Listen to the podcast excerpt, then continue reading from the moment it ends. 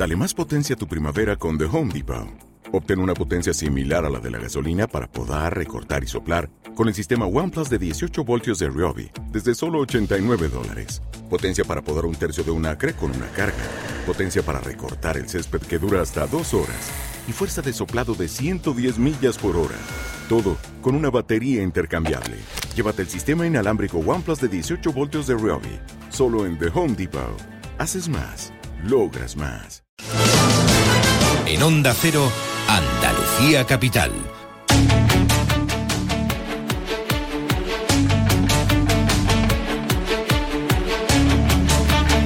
Andalucía Capital a través de todas las emisoras de Onda Cero Andalucía en este martes con la economía, con las empresas de nuestra tierra, economía y empresas de las que hablamos hoy. Ya nos acompaña con Francisco Javier Jerez, es director territorial sur de BBVA. Bienvenido, Francisco, muy buenas tardes. Muy buenas tardes, un placer. La semana pasada se celebraba, lo contábamos en el programa El Día de la Educación Financiera, que es muy necesaria sin duda en nuestro país, eh, pero también para saber gestionar gestionarla ayuda y mucho la salud. Hablaremos hoy de ese concepto de eh, salud financiera y por eso está también con nosotros hoy en el programa. Vamos a hablar con ella. Laura Rojas Marcos es psicóloga, doctora en psicología clínica y de la salud, psicoterapeuta, investigadora, conferenciante. En definitiva, sabe mucho también de esto de, de la salud y del bienestar. Bienvenida Laura Rojas Marcos y bienvenida a tu ciudad. Sí, muchísimas gracias. Siempre feliz de venir a casa. Como voz económica andaluza del sector financiero, ya decimos que nos interesa y mucho conocer ese concepto más a fondo de lo que es la salud financiera. Eh, le pregunto por el momento económico desde su entidad que tiene presencia en toda la región. ¿Cómo lo ve en estos momentos? En el caso de Andalucía, hablamos con frecuencia de las empresas, de las pymes, de su salud eh, en estos momentos. ¿Qué percibe del momento económico? Bueno, pues eh, buenas tardes a todos. Eh, ante todo, eh, es verdad que parece que en los últimos tiempos eh, nos hemos instalado en cierta incertidumbre, ¿no? Provocada por, por diferentes coyunturas que afectan al curso de la economía mundial y que todos eh, tenemos en la mente. Pero lo cierto es que nos encontramos en un momento en Andalucía eh, de crecimiento. Publicaremos en breve previsiones para Andalucía, pero estarán en el entorno del 2% de crecimiento del PIB, tanto para el 23 como para el 24, de creación de empleo, unos 150.000 nuevos puestos de trabajo en este bienio, de cumplirse esas previsiones de, crecimiento con fuerte impulso del área urbana de Sevilla y de la Costa del Sol fundamentalmente, con una deuda pública que supone menos del 12% de la deuda total de España y unos niveles de deuda en hogares y empresas que desde luego nada tienen que ver con otros momentos que hemos vivido. ¿no? Por tanto, bueno, a mí siempre me gusta ver el vaso medio lleno, pero siempre desde la prudencia por las no pocas incertidumbres que nos rodean, yo creo que tenemos motivos suficientes para ser optimistas.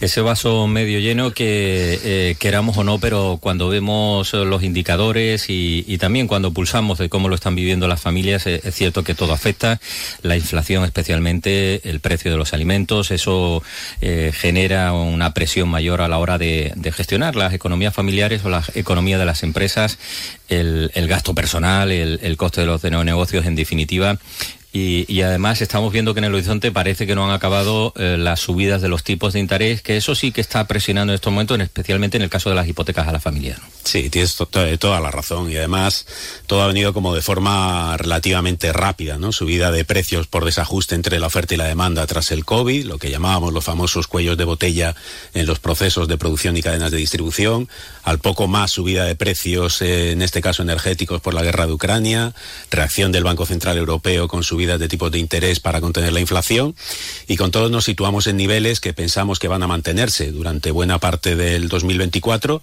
y que sin duda, como dices, pues ha mermado la calidad de la capacidad de pago de muchas familias, ¿no?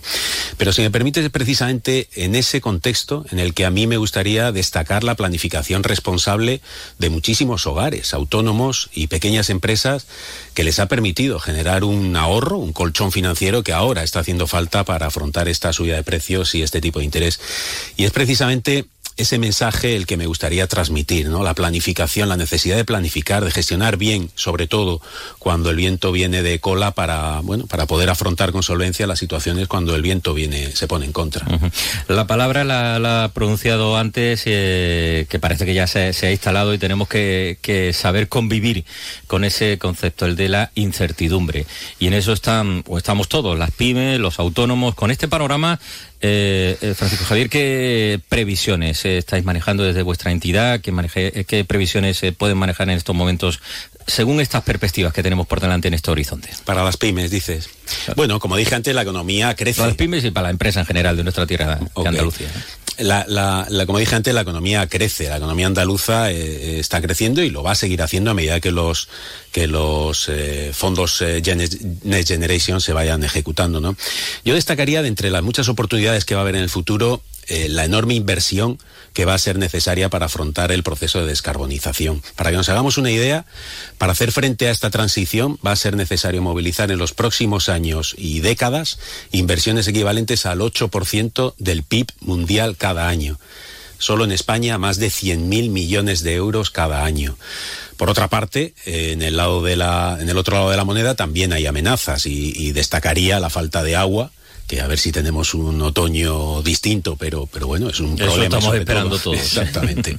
en la región o la formación en capital humano que debemos seguir trabajando en Andalucía y en toda España para que, que repercuten niveles de productividad mejorables. A partir de ahí, la, situación individual de cada pyme, de cada empresa, va a ser la resultante de cómo se posicione ante estas oportunidades. Y ahí claramente la posición nuestra de BBVA es dotar de herramientas y recursos para poder aprovechar esas oportunidades dándole la información necesaria para que puedan tomar las mejores decisiones. Decía antes que les quería preguntar hoy especialmente por ese eh, concepto que en definitiva afecta a todos, a ciudadanos, a nuestros bolsillos y a la economía economía de, las empresas. Eh, el concepto de la, de la salud financiera en estos momentos de incertidumbre, donde eh, a todos nos aprieta esa ansiedad de, cómo vamos a afrontar este momento económico y ya vemos que, vienen duras. Eh, ¿Qué podemos entender o qué, se entiende o qué entendéis en vuestra entidad por, por salud financiera? Por ponerlo en contexto, según diversos estudios, la gestión del dinero es uno de los principales motivos de estrés de las personas.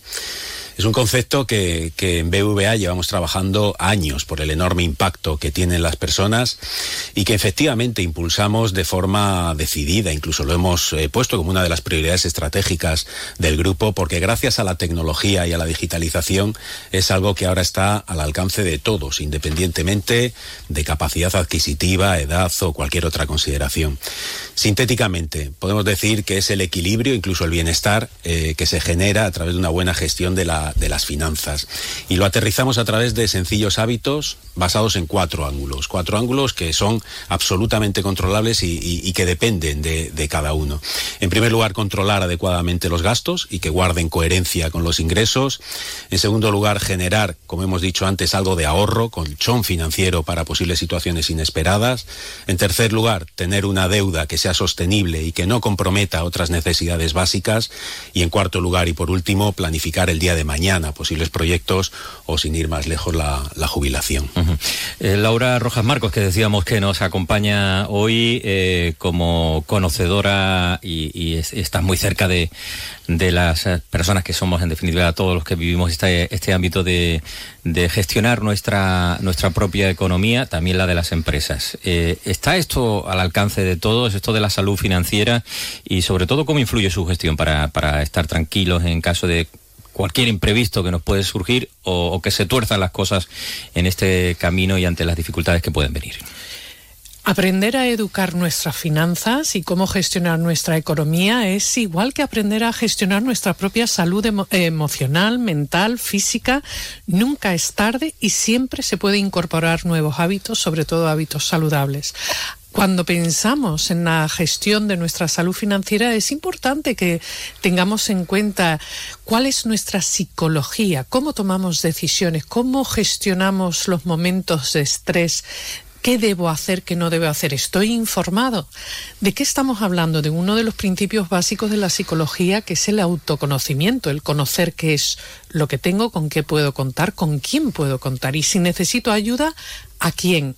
Yo siempre recomiendo a profesionales de su ámbito, en cualquier tipo de ayuda que necesitemos, eh, de personas que ya están formadas, que están educadas, ¿no? Para que nos ayuden a poder distribuir nuestras energías, nuestras emociones, nuestra economía de una manera adecuada y siempre con salud. Vivimos en tiempos de cambio, la vida es cambio, el cambio es vida y la incertidumbre forma parte de ella y va a formar parte de ella mientras respiremos y seamos conscientes.